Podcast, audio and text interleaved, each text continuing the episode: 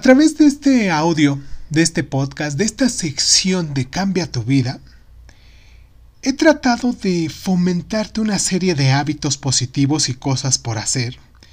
Y estamos llegando casi ya al final del año, y tal vez ya has adoptado algunos de ellos, pero mm, debes comprometerte a adquirir 10 nuevos para el próximo año. No importa si ya no estemos hablando de esto.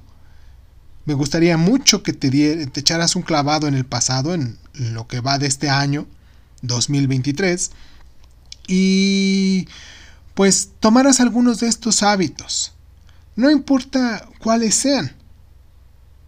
Prepárate licuados saludables, agradece por las noches, escribe un diario, baila para sacar tu enojo, toma fotos, entre tantas actividades que hemos de las cuales hemos hablado aquí.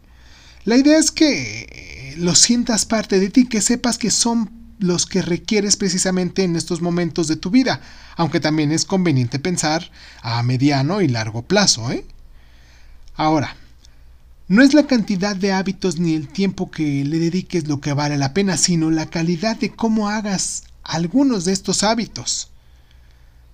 Dale su tiempo, su reconocimiento, y deja, sobre todo, que fluya cada uno de ellos.